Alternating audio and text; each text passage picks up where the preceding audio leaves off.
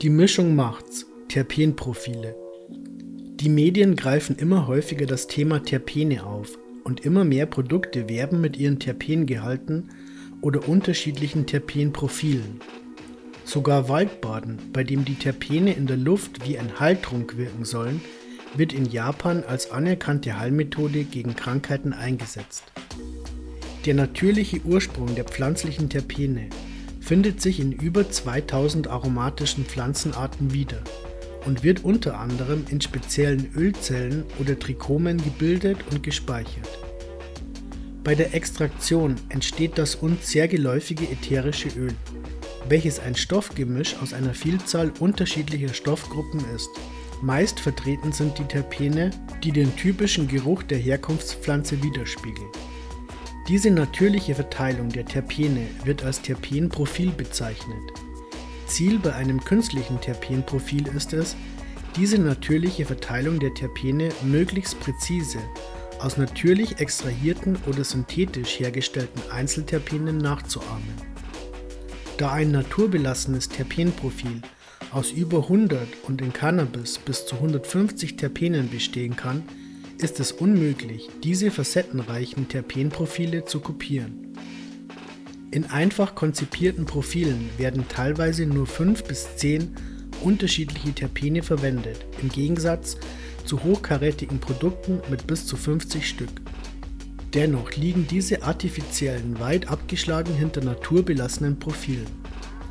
Produkte, die mit Terpenen angereichert sind, werden auch oft nach Cannabis derived, abstammend oder Cannabis Inspired, inspiriert unterteilt, die genau diese beschriebenen Klassen, also naturbelassen und künstlich darstellen. Für ein Cannabis-Derived Terpenprofil wurden also wirklich entsprechende Cannabispflanzen verwendet. Deshalb sind sie auch um ein Wesentliches teurer als ein Cannabis-Inspired Produkt. Das übliche Verfahren zur Gewinnung von Terpenen und ätherischen Ölen ist die Wasserdampfdestillation. Dabei löst der Dampf die flüchtigen Komponenten aus dem Pflanzenmaterial. In einem gekühlten Rohr kondensiert das Wasser-Öl-Gemisch, das sich automatisch im Auffangbehälter separiert. Das aufschwimmende Öl wird anschließend abgeschöpft. Um nun aus dem Terpengemisch einzelne isolierte Terpene zu erhalten, nimmt man sich zur Hilfe, dass die verschiedenen Terpene unterschiedliche Siedepunkte haben. Das Gemisch wird nochmals destilliert wobei die Temperatur langsam erhöht wird. Damit zerlegt man das Gemisch, fraktioniert, temperaturabhängig. Bei jedem Terpen-Siedepunkt erhält man dann das entsprechende Terpen. Um die einzelnen Terpene zu gewinnen, werden natürlich nicht Cannabis, sondern günstigere Pflanzen wie Lavendel, Hopfen oder Zitronenschalen verwendet. Diese Terpene, die von anderen aromatischen Pflanzen stammen, werden dann entsprechend eines Cannabis-Profils gemischt. Natürliche Terpengehalte und wie sie sich ändern können. Terpengehalte unterliegen natürlichen Schwankungen. In der Nacht werden die Terpene in den Blüten aufgebaut und über den Tag hinweg werden sie langsam an die Umgebung abgegeben. Ein Lavendelfeld duftet mittags am stärksten. Deshalb wird es morgens geerntet, um die Terpene zu destillieren, bevor sie sich in die Luft verflüchtigen. Bei der Cannabispflanze gibt es den gleichen Verlauf. Deshalb verringern Züchter kurz vor der Ernte die Belichtungszeit noch mehr, um den Terpengehalt ihrer Blüten zu steigern. Die Ernte findet in der Regel nach der Dunkelphase statt. Auch positiver Stress kann den Terpengehalt in der Pflanze erhöhen und verändert das Profil. Schon allein die Reduzierung der Luftfeuchtigkeit in den letzten Wochen der Blüte auf bis zu 30% RH führt zu einer milden Stressantwort der Pflanze, die zum Selbstschutz ihre Terpenproduktion hochfährt. Genauso die Reduzierung der Temperatur von ein paar Grad trägt zur Steigerung der Terpenproduktion bei und zusätzlich erhalten die geringeren Temperaturen auch die schon gebildeten Terpene in der Pflanze besser. Interessanterweise unterscheiden sich Indica- und Sativa-Sorten voneinander in ihrem Terpenprofil. In einigen Studien konnte gezeigt werden, dass in Indica-Sorten meistens ein Myzen vorherrscht, gefolgt von Limonen. Sativa-Sorten hingegen haben mehr komplexe Profile, wo zumeist Terpinolene oder Pinene dominiert. Somit lässt sich auch eine Art chemischer Fingerabdruck der Terpene, Chemotype, erstellen, um unterschiedliche Sorten besser klassifizieren zu können und deren Abstammung zu verstehen.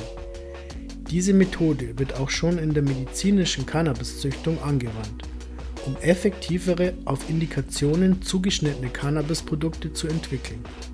Nicht nur bei der Züchtung wird immer mehr Wert auf den Terpengehalt und das Profil gelegt, sondern auch bei der Ernte und der weiteren Verarbeitung der Blüten. Die Terpene sind in den Trichomen gefangen, die wie kleine Glaskugeln auf der Oberfläche der Blüten sitzen. Sie sind so empfindlich wie eine Glaskugel und so können diese Kugeln bei starken Bewegungen oder höheren Temperaturen im Glas hin und her schütteln oder in der Sonne liegen lassen, zerstört werden und die Terpene verströmen ihren Duft. Das riecht natürlich sehr gut, aber alles, was in der Luft ist und was wir riechen, ist nicht mehr im Produkt, ganz einfach. Deshalb sollte man möglichst schonend mit den Blüten umgehen, um die Terpene in den Trichomen zu schützen. Da schon geringe Bewegungen und erhöhte Temperaturen zum Terpenverlust führen, werden teilweise schon ganze Pflanzen auf dem Feld tiefgefroren, um das Terpenprofil genauso zu konservieren, wie es zum Höhepunkt in der Pflanze vorlag. Aus diesen Pflanzen werden Extrakte hergestellt, die in den USA häufig mit dem Wort Live versehen werden, um deutlich zu machen, dass die Profile denen der lebenden Pflanze entsprechen und kein Verlust stattgefunden hat. Wie Wein reift auch Cannabis bei der fachgerechten Lagerung, Curing. Frisch geerntetes Cannabis muss erst einem Curing-Prozess unterzogen werden, bevor es rauchbar wird. Dabei baut sich das Chlorophyll und andere störende Substanzen ab. Cannabinoide werden aktiviert und der Geschmack entwickelt sich. Beim Curing wird nach der ersten Trocknung der Blüte langsam die Feuchtigkeit bis zu einer relativen Luftfeuchtigkeit von 58 bis 62 Prozent entzogen und über mehrere Wochen gelagert. Bei diesem Prozess stabilisieren sich die Terpenprofile und entfalten ihre Aromen. Bei fachgerechter Lagerung können manche Sorten sich sogar im Laufe der Zeit im Terpenprofil merkbar verändern, der sogenannte Terpenflip. Beim Terpenflip wird eine Lemon Cheese Sorte anfangs nur nach Lemon riechen und über die Zeit rückt das Cheese immer weiter in den Vordergrund. Das Terpen Limonen, verantwortlich für den Lemon-Geruch, verflüchtigt sich sehr früh und lässt somit Raum für das Cheese-Aroma, das sich vorher mehr im Hintergrund gehalten hat. Wahre Konnoisseure lassen gute Sorten bis zu einem Jahr reifen, um ein perfektes Endprodukt zu erhalten. Terpene dringen immer weiter in unsere Konsumwelt vor und sind auch schon in vielen alltäglichen Produkten wie Reinigungsmitteln und Moskitosprays enthalten. Sie werden bewusst in Functional Food eingebaut oder finden Verwendung in der Medizin, in der Terpenprofile gezielt für spezielle Indikationen designt werden. Die Diversität der in Cannabis enthaltenen Terpene erreicht jedoch kaum eine andere Pflanze. Deshalb seid euch bewusst, welche Wirkung ein Bouquet aus Terpenen auf euch und eure Gesundheit haben kann.